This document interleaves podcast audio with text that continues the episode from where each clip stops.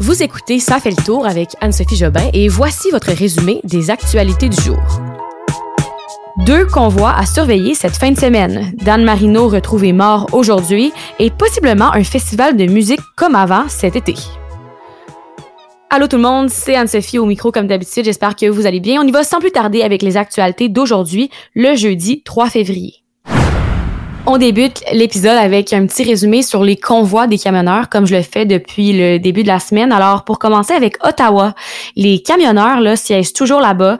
Ils ont fait même une conférence de presse aujourd'hui pour expliquer leur plan. Et comme je le dis depuis le début de la semaine, rien n'a changé. Ils ne comptent pas quitter. Et même une des organisatrices l'a dit aux médias, leur départ sera basé sur le premier ministre Justin Trudeau. Et ça, c'est lorsqu'il mettra fin à toutes les mesures sanitaires. Leur point de presse là s'est terminé assez rapidement.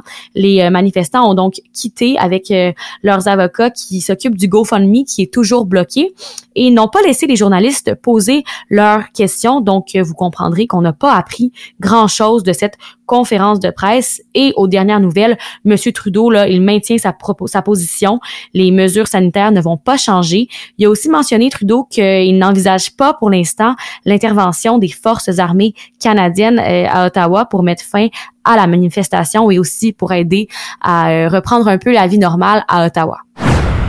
Sinon, on va du côté de Québec. Euh, aucun convoi n'est encore arrivé dans le vieux, mais on dit qu'il devrait arriver en début de soirée aujourd'hui, jeudi.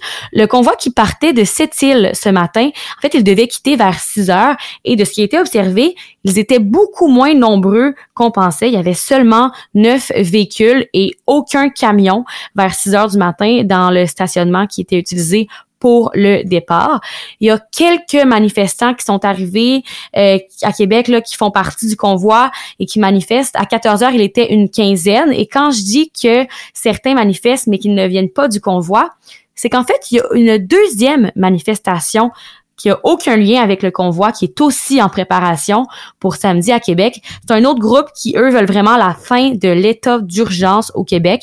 À date, ils sont près de 3800 à avoir, avoir indiqué qu'ils voulaient euh, participer, mais quand même, là, eux, ils disent vouloir être très pacifiques et ne pas nuire au carnaval. Alors, comme vous comprendrez, la ville est bien préparée. Le secteur près de l'Assemblée nationale là, est bloqué par des camions parce qu'on veut que les rues soient piétonnières pour le carnaval. Alors, j'ai encore suivre ça de près pour vous ce week-end. Dan Marino, le propriétaire du méga fitness gym 24 heures, a été retrouvé mort chez sa mère aujourd'hui. Vous avez tous probablement déjà entendu parler de Dan Marino. Son nom doit sonner une cloche parce que on le sait qu'au printemps dernier, il avait beaucoup fait jaser. Pas juste au printemps dernier, en fait aussi au Bye Bye, il y avait un sketch sur lui parce qu'il ne respectait pas les mesures sanitaires dans son gym.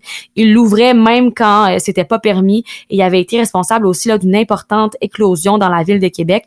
La santé publique avait estimé près de 5 500 cas.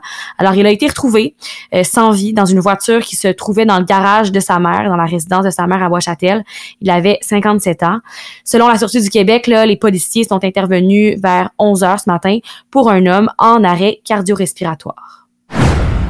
Hier, on apprenait que le chef conservateur Erin O'Toole avait été chassé de son parti, euh, de son poste de chef. En fait, 73 conservateurs avaient voté pour le remplacer. Et là, la personne qui le remplace par intérim, c'est Candice Bergen, qui, elle, jusqu'ici, était la chef adjointe au parti, aussi le bras droit d'Erin O'Toole. Elle n'a pas hésité à publiquement appuyer les manifestations des camionneurs qui se sont déroulées à Ottawa et euh, ailleurs au pays dans les derniers jours. Là. Et comme je disais, c'est par intérim.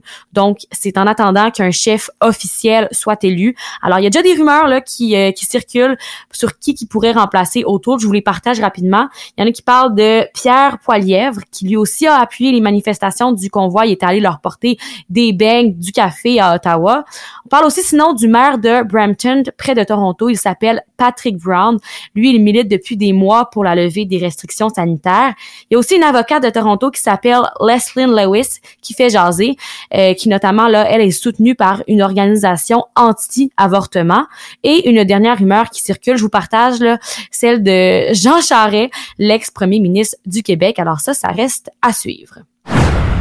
On poursuit avec une nouvelle qui en a choqué plusieurs ce matin.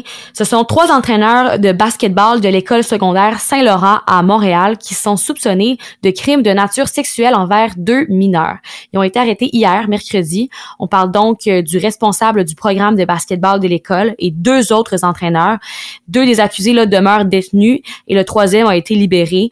Euh, il s'est engagé là, à respecter plusieurs Les victimes, ce seraient des joueuses ou d'anciennes joueuses de basketball de l'école, mineures au moment des événements, qui sont surtout de familles défavorisées ou monoparentales. Il y avait des ambitions là, qui étaient de faire partie de l'équipe élite de leur sport pour les deux euh, victimes. Et pour le moment, là, c'est comme je disais, c'est vraiment juste deux victimes qui euh, ont manifesté, qui se sont manifestées à la police, mais la police le dit, ils veulent identifier d'autres victimes, alors ils invitent quiconque à communiquer avec eux. Il y a des chiffres de l'INSPQ, l'Institut national de la santé publique, qui démontrent que la cinquième vague, qui est toujours en cours d'ailleurs, la vague du variant Omicron, là, s'avère l'une des vagues les plus mortelles depuis le début de la pandémie. La cinquième vague a emporté plus de 1700 Québécois en moins de deux mois, donc jusqu'à maintenant. Et ça, ça détrônerait le variant Delta sur le plan des victimes. Alors, elle a fait plus de victimes à ce jour que les troisième et quatrième vagues réunies, ce qui peut en quelque sorte nous expliquer là, pourquoi le gouvernement a imposé des restrictions sanitaires et ce qui fait en sorte que nous étions confinés dans les derniers temps. J'ai pas besoin de vous dire que la vie coûte cher, hein, j'en parle souvent, euh, ça passe par l'épicerie ou le prix du loyer. Eh bien là, André Laforêt, qui est ministre des Affaires municipales et de l'Habitation, a annoncé aujourd'hui la création du programme d'habitation abordable Québec, le PHAQ, qui va être complémentaire à un programme qui existe déjà, le programme Accès-Logis. Et le but, là, c'est de prévoir 200 euh, millions de dollars pour la construction de logements abordables au Québec. Ils vont être destinés surtout à des ménages euh, à revenus modestes ou faibles et aussi à des personnes qui ont des besoins particuliers en habitation. Et les premiers euh, travaux vont débuter bientôt. Ça va être à l'été 2022. Peut-être que vous avez vu passer sur les réseaux sociaux le mouvement hashtag Je veux jouer qui a été lancé hier puis qui a pris beaucoup d'ampleur, surtout sur Twitter. C'était le cinquième hashtag le plus partagé au Canada. C'est un mouvement qui vise la reprise des matchs et des compétitions de hockey à travers la province parce que oui, depuis le, 31 janvier, les équipes peuvent pratiquer, mais ils peuvent pas compétitionner. Ils ont aussi subi plusieurs mois d'arrêt et d'entraînement sans compétition depuis le début de la pandémie. Alors là, les entraîneurs, ils disent euh, vouloir le faire pour la bonne cause et surtout pour garder les joueurs sur les bancs d'école parce que pour plusieurs, là, ils sont motivés à aller à l'école à cause de leur sport. Et selon l'entraîneur-chef des Patriotes de l'UQTR, qui est Marc-Étienne Hubert, là, il y a déjà 70 étudiants athlètes sur 26 programmes de hockey qui auraient quitté les rangs. Alors c'est très important pour eux de recommencer à pratiquer leur sport de manière normale. Le président américain Joe Biden a annoncé ce matin avoir éliminé une menace terroriste majeure. Il fait référence à la mort du numéro un, le chef de l'État islamique, Abu Ibrahim al-Hashimi al-Kourachi, et c'était lors d'une opération des forces spéciales américaines en Syrie qu'il a été éliminé. Même si on peut pas dire que euh, la COVID-19 est derrière nous, les organisateurs du FEC, le Festival d'été de Québec qu'on aime tous, vont de l'avant pour l'édition de l'été 2022. Quelle bonne nouvelle! Alors l'édition en juillet prochain. Ils disent même euh, imaginer cette édition sans distanciation sociale et sans limite de capacité. Donc vraiment là, une édition comparable à celle pré-pandémie en 2020. Et un petit mot sur la programmation. On sait déjà là que Rage Against the Machine, un groupe rock, va être présent.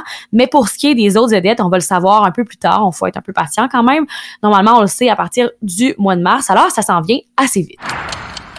On finit avec notre petit tour dans le passé pour voir ce qui a marqué l'actualité un 3 février dans l'histoire. Premièrement, en 1995, le 3 février, il y a l'astronaute américaine Ellen Collins qui était devenue la première femme à piloter une navette spatiale, la Discovery. Alors, bravo. Sinon, le 15e amendement de la Constitution des États-Unis, euh, le 3 février 1870, ça fait un petit bout, là, 1870 quand même, mais ça avait été ratifié. Et ça, ça fait en gros que euh, le droit de vote aux anciens esclaves était garanti.